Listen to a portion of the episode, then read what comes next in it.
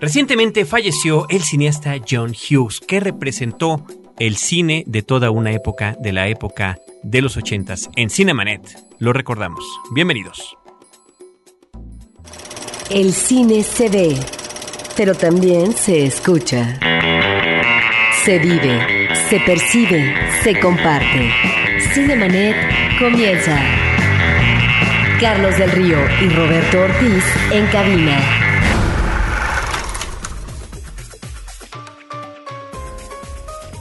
www.frecuenciacero.com.mx es nuestro portal principal.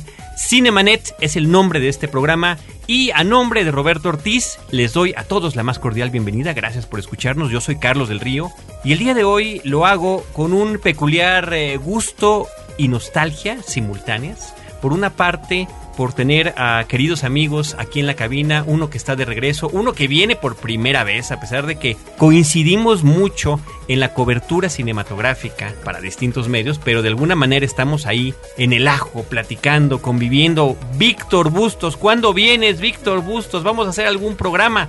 Y Elo aquí el día de hoy. Estimado Víctor, bienvenido. ¿Qué tal? Aquí ya estoy, ya. M aquí, en vivo y en directo. Bueno, aquí estoy presente, de carne y hueso.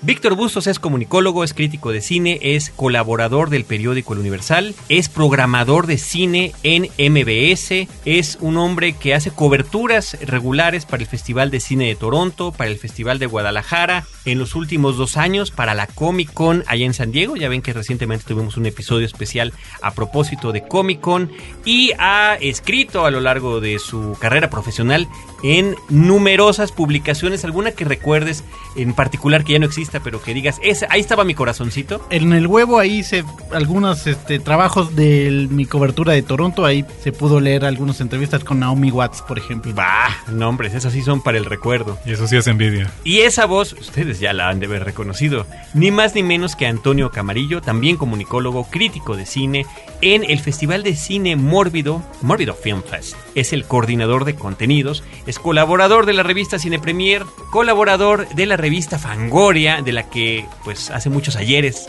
fue fan y ahora finalmente ya está, ha logrado estar en las páginas impresas de la revista y con información desde México para Fangoria en Estados Unidos en el portal. Estimado Antonio, bienvenido. Carlos, muchas gracias. Y Víctor, qué gusto coincidir contigo finalmente. Finalmente, aquí en el programa, sí. este tema nos reunió, digo, a lo mejor no es motivo de celebrarlo. No, de celebrar que nos reunimos, sí, de celebrar que compartimos, a pesar de no haberlo hecho de manera conjunta, una época que de alguna manera, como fan de cine, como cinéfilo, uno comparte y eh, cuando te enteras de que tal o cual persona también veía las mismas películas que tú, le significaban algo similar, pues bueno, yo creo que sí, eh, pese a que desapareció John Hughes, murió prematuramente a los 59 años de edad, a principios de agosto del 2009, bueno, queda el recuerdo, queda su trabajo y queda además, decía yo al principio, la forma en la que marcó toda una época. Y como dices, bueno, sí nos une a los que estamos en esta mesa y nos une también a toda una generación que creció viendo ese cine o creció con esa representación de la vida, ¿no? De estos personajes que muchos que veremos a lo largo ahorita del programa, pues es la representación de, esos anhelos y sueños, ¿no? Del adolescente, del niño o del, del adulto contemporáneo. Y hay algo además que no podemos olvidar, que es el hecho de que creo que difícilmente otra década, hablemos de los noventas, hablemos de la presente década, puede reclamar para así tener una este tipo de figuras. Ajo no es el único John Hughes, ¿no? Pero sí el hecho de que sus películas sean la marca de una época, que queden indeleblemente presentes en la memoria como piedras de toque de ese momento de la historia, es algo que muy rara vez se ve. Yo no lo puedo ubicar en los noventas, yo no lo puedo ubicar en este, en este siglo, la verdad. Y es que curiosamente se murió Michael Jackson, ahora se muere John Hughes, entonces son como, hablemos como íconos de esa época, ¿no? Entonces nos hace recordar que sí, los ochentas era más que moda y música así muy, muy colorida. También había ese sentimiento, ¿no? O sea, la música que, que escuchábamos en las películas de John Hughes era ligado también a una inocencia, tal vez, y que es muy naif de, del adolescente o del público que crecía al mismo tiempo con estas películas. Fui muy cuidadoso yo cuando eh, presentaba el tema, decía yo, el cineasta John Hughes, que entre otras cosas es director cinematográfico, pero habrá que recalcar, y lo haremos aquí en este programa, que únicamente tuvo ocho películas como director. Prácticamente todas, la mayoría pues, en la época de los ochentas. Claro, también fue productor cinematográfico, guionista, ¿no? Prolífico, Prolífico. muy prolífico guionista.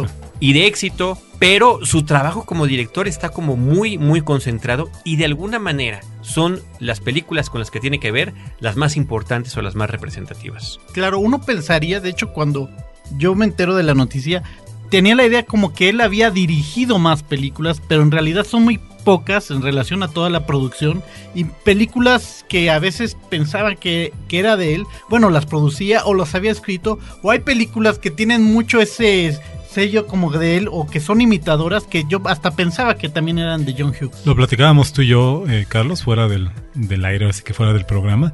Pero es un caso similar al de Spielberg, ¿no? Al Spielberg de los ochentas. Cuando tú Efectivamente. veías una película que a lo mejor no era de Spielberg, como Gremlins, que es de Joe Dante, como Poltergeist, que es de Toby Hooper. Otras películas de Chris Columbus, Otras películas de Chris Robert Columbus. Zemeckis, ¿no? Tenían el sello Spielbergiano. Tenían la manota, ¿no? La, la huellota de Spielberg ahí. Y creo que ocurre un poco lo mismo con las películas de John Hughes. Sí, ¿no? de hecho yo no dudo que haya salido una escuela John Hughes, o sea, cineastas o películas o historias, guiones que se asemejaban a este mundo que él, que construyó, ¿no? Ahí está una referencia, ahora que dices que hizo una escuela, fíjate esta referencia, Not Another Teen Movie, no es otra tonta película americana, tiene la curiosidad de que justamente es una parodia de este tipo de filmes y la preparatoria a la que asisten los personajes en este filme de comedia se llama Preparatoria John Hughes. No era para menos. Y incluso cineastas como Kevin Smith o como Wes Anderson son fans declarados y que han admitido, han reconocido esa influencia en su cine de parte de, de Hughes. Ahora mencionabas algo muy importante, Víctor, y eso será parte de este programa. Por eso lo vamos a hacer en dos episodios diferentes,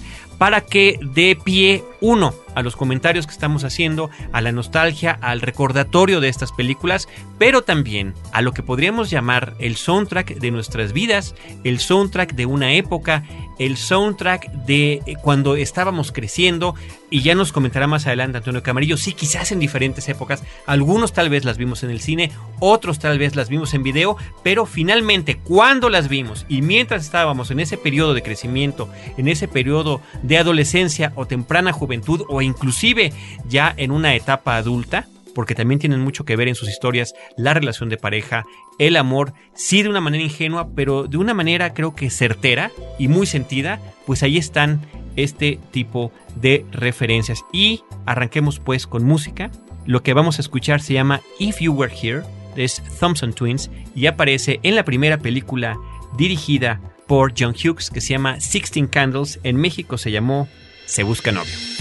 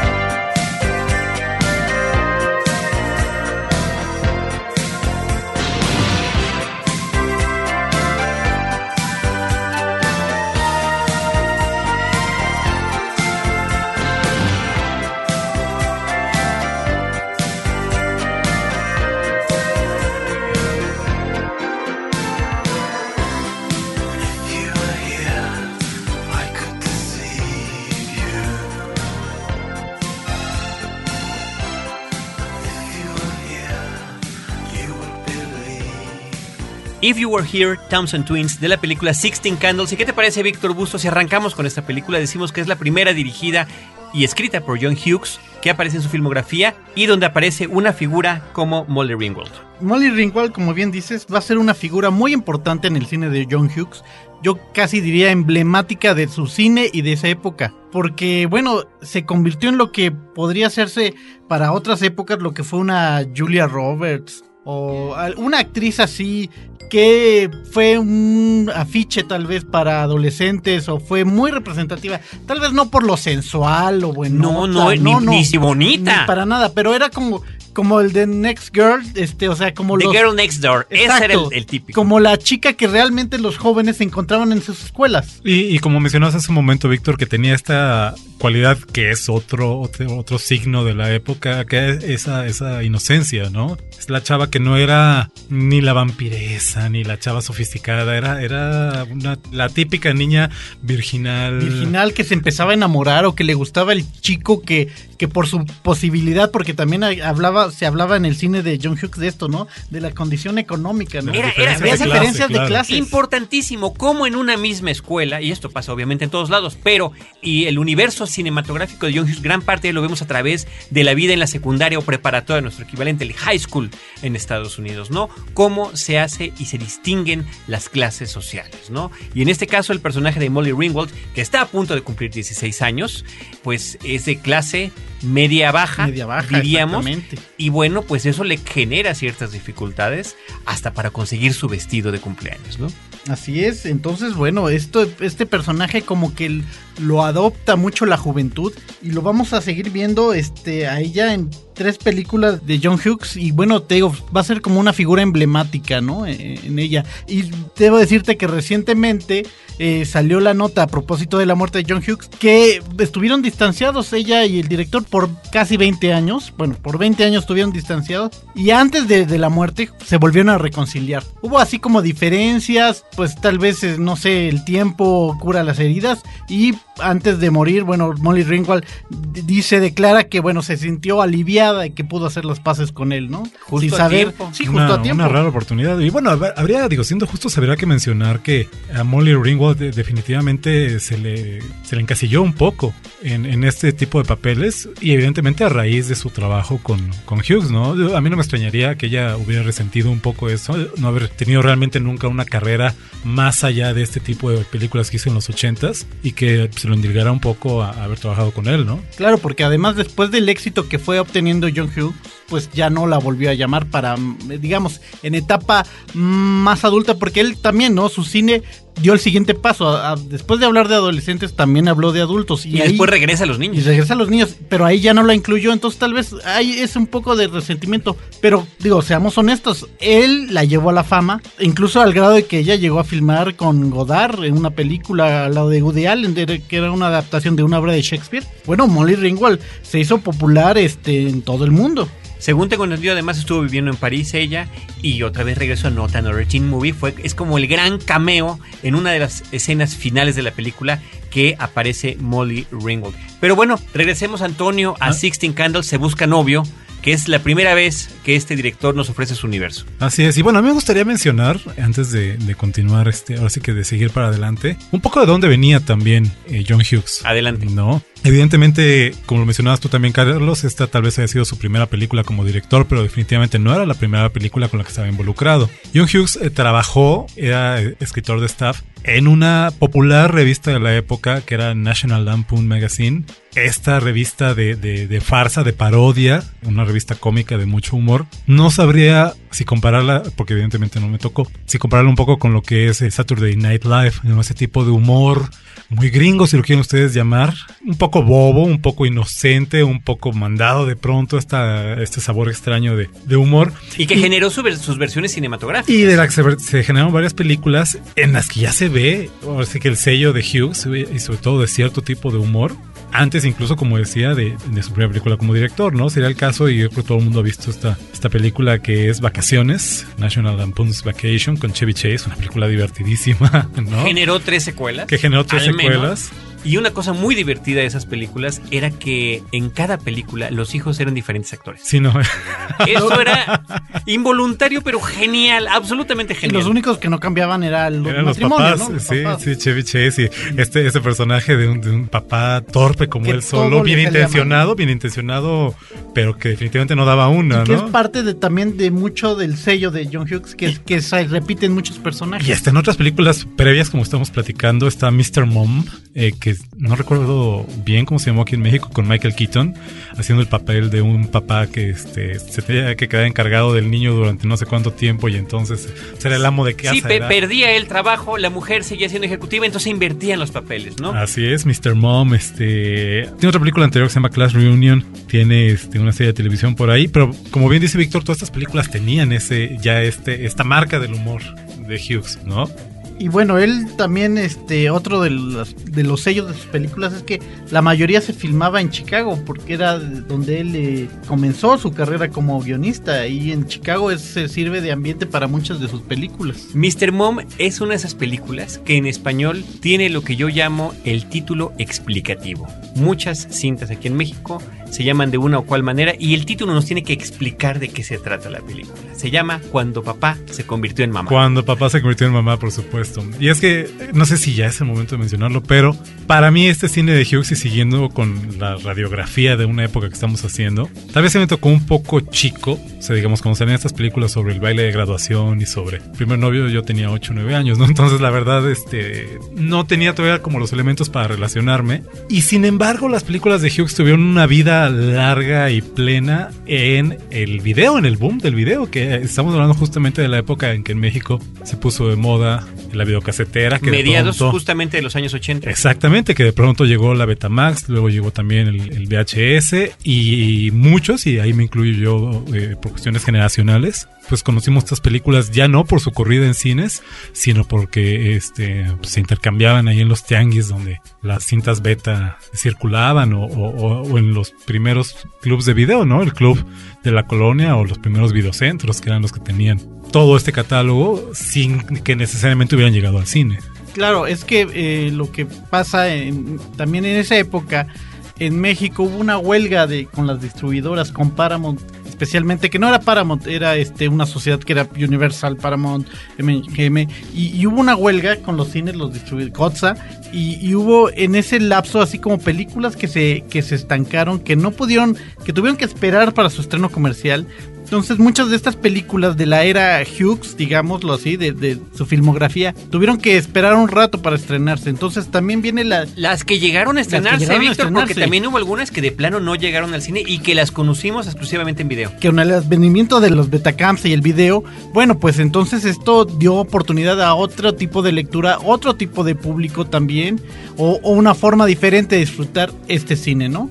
Ahora, otra parte interesante de recuerdo de esta época es que este tipo de películas de John Hughes fueron semillero para actores jóvenes que algunos continúan en la actualidad con carreras, bueno, más o menos regulares. Pensaríamos en los hermanos Cusack, que los dos aparecen con personajes muy menores en Se Busca Novio, pero estaban ahí ya haciendo sus primeros pininos, Joan Cusack y John Cusack. O qué decir de Anthony Michael Hall, que sería otro de los actores recurrentes en las, en las cintas de John Hughes. Que este actor es muy chistoso porque este sus papeles en estas películas a veces fue el compañero o el, El amigo buena el amigo onda, buena el nerd. El nerd, Y, más adelante lo veremos, digo, con el desaparece de la escena Ajá. del cine y lo vemos en la película de Tim Burton de El de joven manos de tijera. ¿Qué cosa? Que Irreconocible. Un cambiazo, un No, no, cambiazo voy- porque era el antagonista, Te- ¿no? pero te voy a romper un poco hoy la metáfora, pero para mí el papel que después del, del- de, de Edward Scissorhands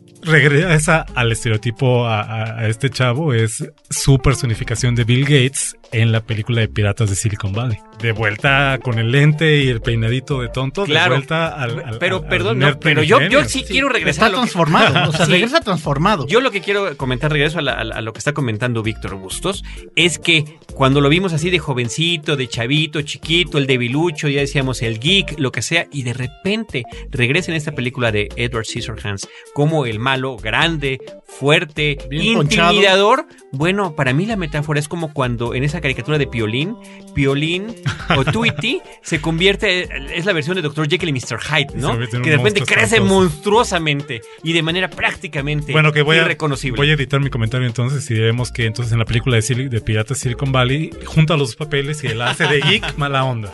No, porque Exacto. yo soy maquero, la verdad, y para mí eh, Microsoft Pero está muy bien esa película, que por cierto es una película exclusiva para, para televisión, ¿no? Para TNT. es muy Pero, buena. pero eso que dices del semillero tienes mucha razón porque voy a saltarme un poquito para ciencia loca que el protagonista ya lo lleva Anthony Michael Hall. En uno de los papeles secundarios sale nada menos que Robert Downey Jr. Efectivamente, que también se volvería ícono adolescente. Pero, pero como dirán época. por ahí, nos adelantamos. Nos ¿no? adelantamos. Nos estamos adelantando. ¿Y por qué no para no, no adelantarnos tanto? Vamos a escuchar otra rola que aparece en Sixteen Candles, que aparece en Se Busca Novio. Es una de mis canciones favoritas de la época.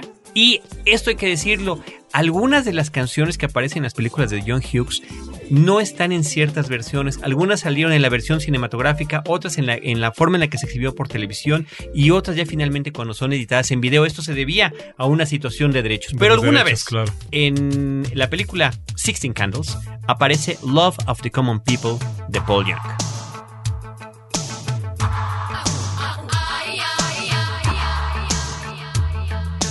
Living on free food tickets. Ordering the milk from a hole in the roof where the rain came through. What can you do? Mm. Tears from your little sister. Crying because she doesn't have a dress without a patch for the party to go. But you know she'll get by Cause she's living in the love of the common people Spouse from the heart of a family man Daddy's gonna buy you a to Mama's gonna love it just as much as she can. And she can. It's a good thing you don't have us there. People fall through the hole in your pocket And you lose it in the snow on the ground. You gotta walk in the town to find a job. Trying to keep your hands warm. When the hole in your shoe, let the snow come through and chill you to the bone. Somehow you better go home where it's warm, where you can live in the love of the common people. Smile from the heart of a family man. Daddy's gonna buy you a dream to cling to. Mama's gonna love you just as much as she can. And she can.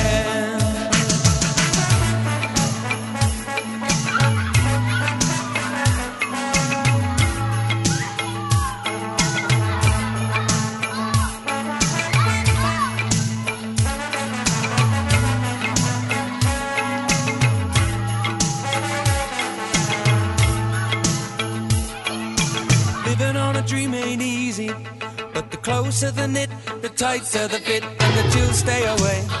Just take 'em in stride for family pride. You know that faith is your foundation.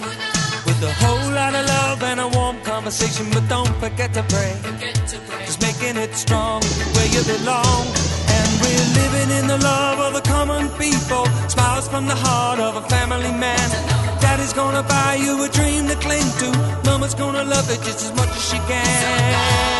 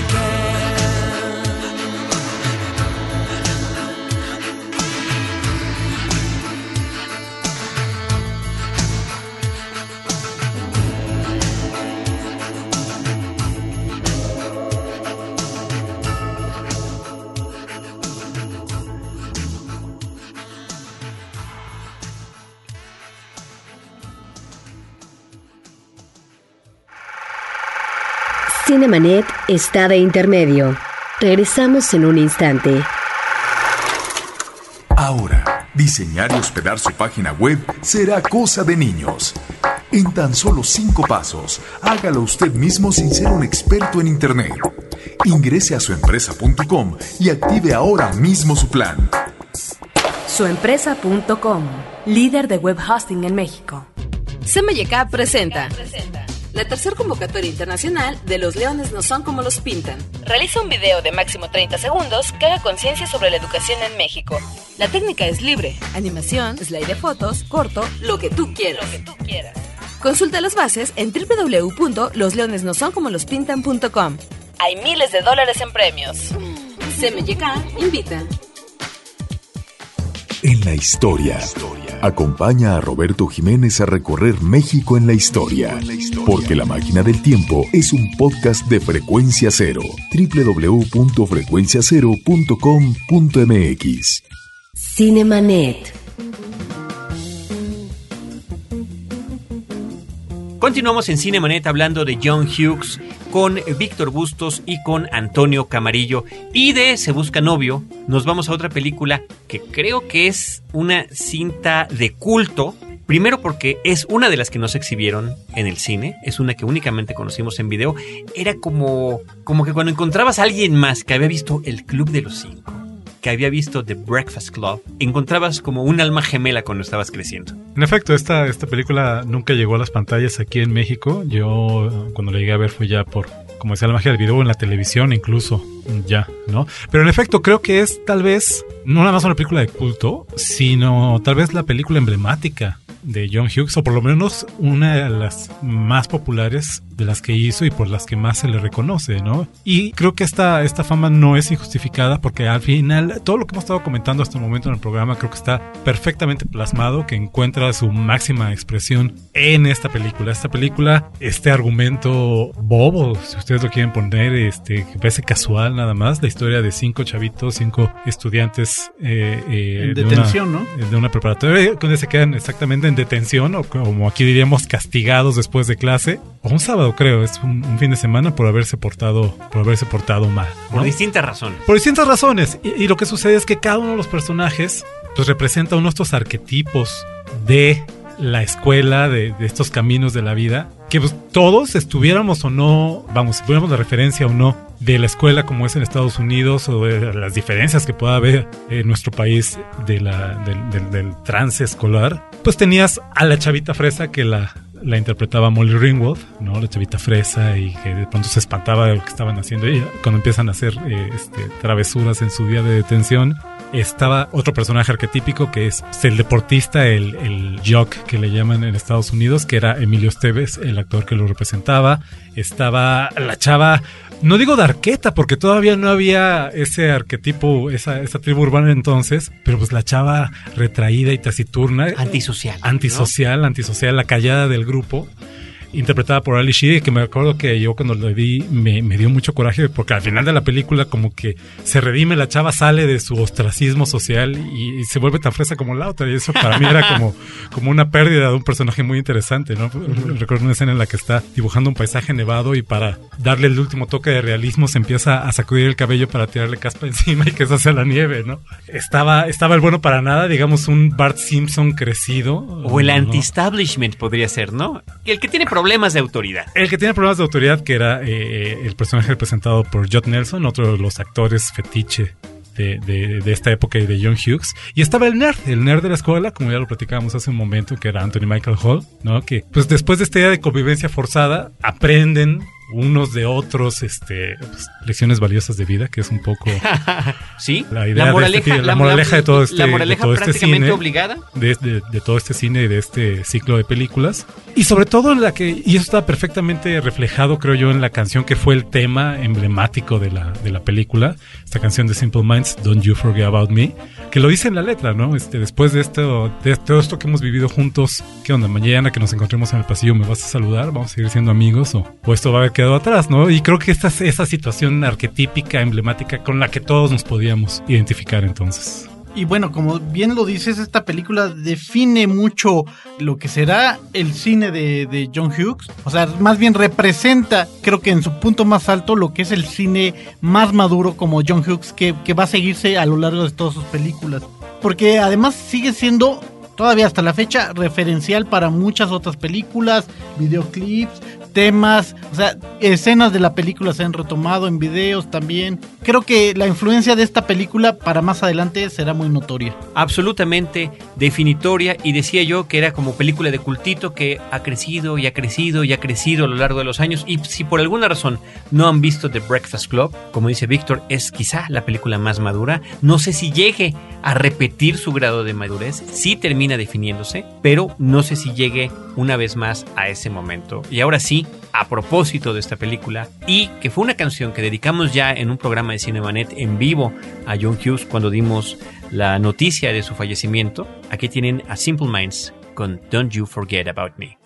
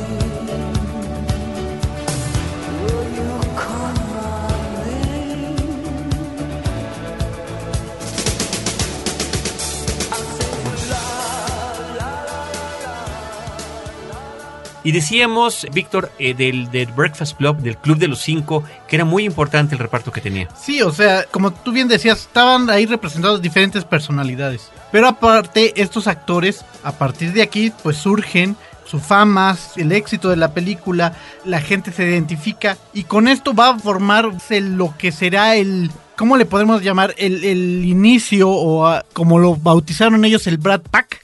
Es como juntar a estos, denominar a estos grupos de actores, a los que se fueron sumando más, pero como de una generación, ¿no? Es- esto así como en su momento Frank Sinatra y otros que han llamado de otras maneras. Que eran ese- el Rat Pack, el Rat Una- Pack, una aquí referencia era- directa al Rat Pack era de el Rat Pack ¿no? porque eran estos jóvenes que Eran estaban mocosos. sobresaliendo los, los cachorros. Eran unos que se sumaron brats, otros ¿no? actores que, bueno, eran esa generación, que eran jóvenes, que estaban sumándose a las filas de Hollywood, estaban teniendo éxito. Entonces, si aquí teníamos a Emilio Esteves, bueno, pues Charlie Chin, pues su hermano, también se unía, ¿no? O Demi Moore, también por lógica, porque era en el momento en que este, también andaban. De hecho, hablábamos que la película del primer año del resto de nuestras vidas.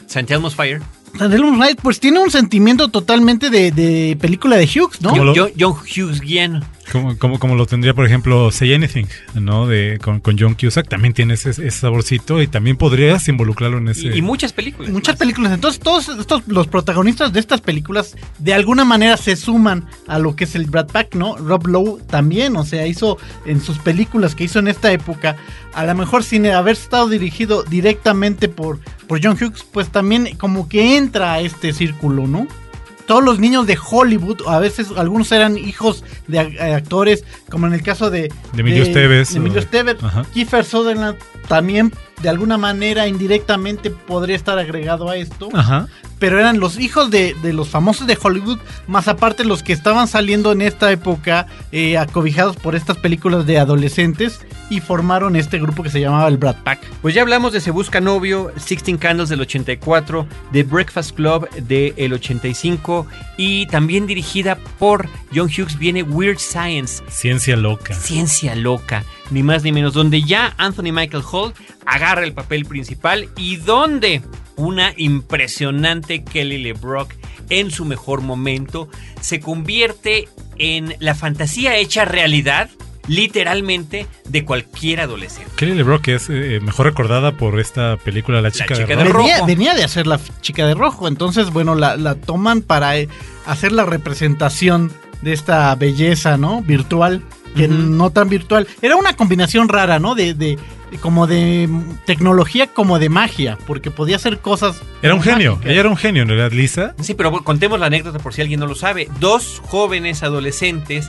meten en Nerds, su nerds, meten en su computadora todo lo que quisieran de una mujer con recortes de periódicos, con información que fuera inteligente, que, que, por supuesto, que, a ellos les gustara, ¿no? Que fuera Era lo muy más atractiva. importante de todo, que fuera extraordinariamente atractiva y como por arte de magia, de repente surge entre el humo materializada Kelly LeBrock. Que es como un genio, ¿no? Que es un genio que. Viene le- a, a salvarles sus vidas porque, bueno, está el Porque son un hermano. par de de- ineptos. eh, el hermano Mayor de uno de ellos. De Anthony Michael Hall, que era Bill Paxton. Bueno, era el hermano mayor Maloras que le hacía.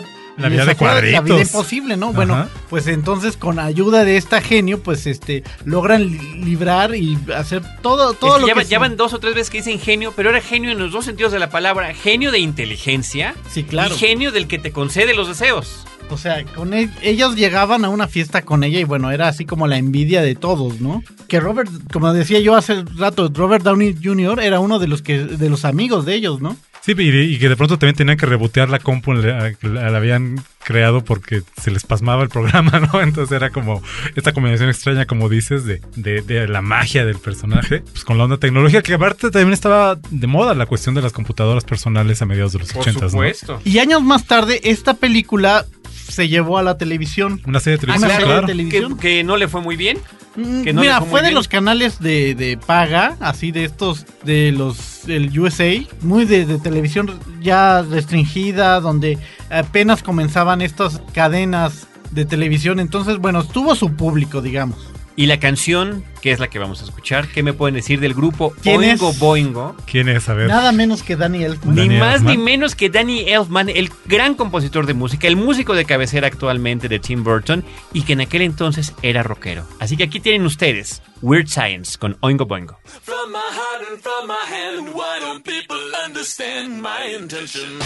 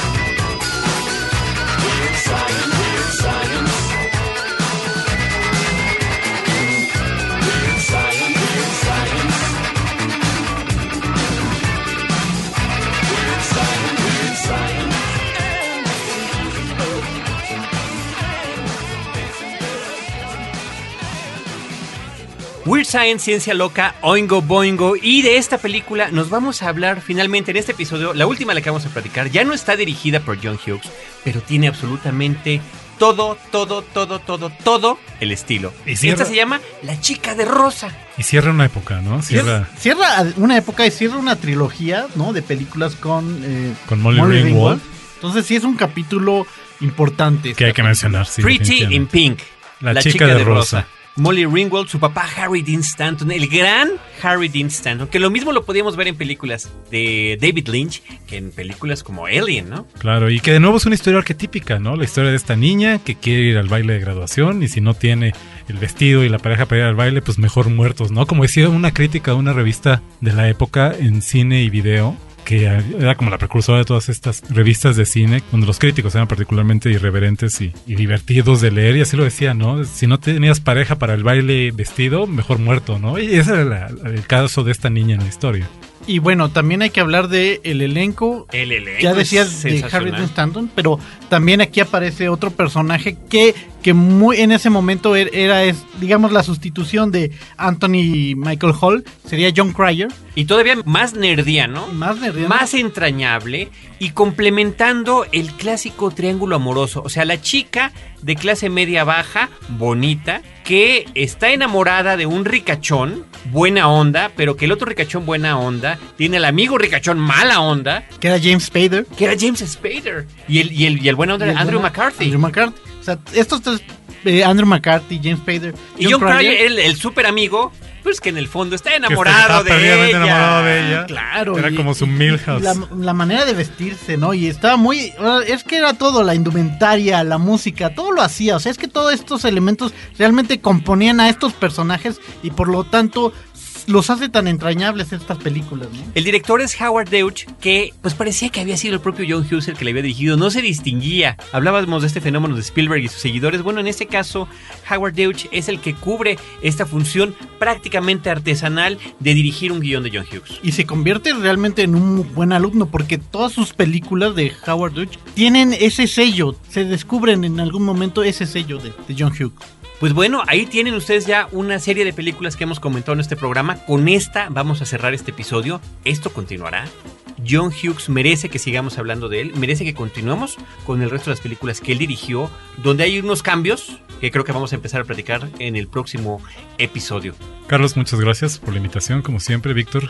De nuevo un gusto estar aquí con ustedes y bueno, pues nos escuchamos en el siguiente episodio. Y un gusto compartir con ustedes, de verdad, esta época, estas películas, de una época que se nos ha perdido, que se fue y que pues ahora estamos recordando. Y para despedirnos de este episodio, ¿qué manera de despedirlo si te vas, si me dejas? If You Leave Orchestral Maneuvers in the Dark, que justamente aparece en Pretty in Pink.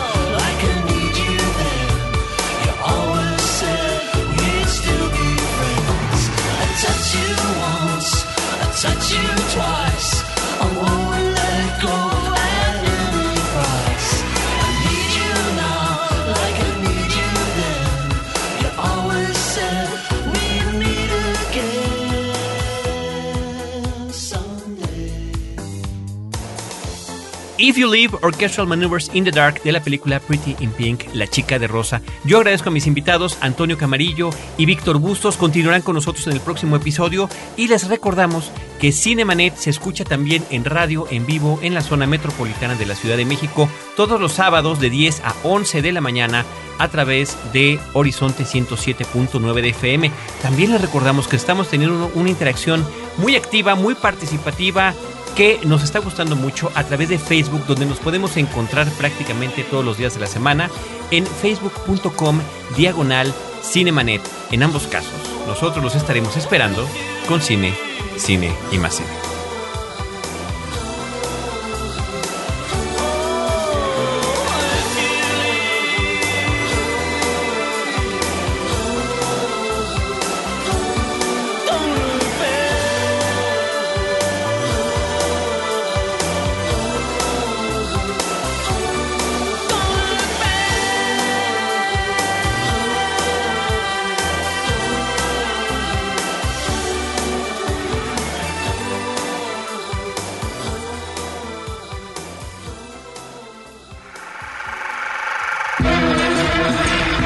Cinemanet termina por hoy.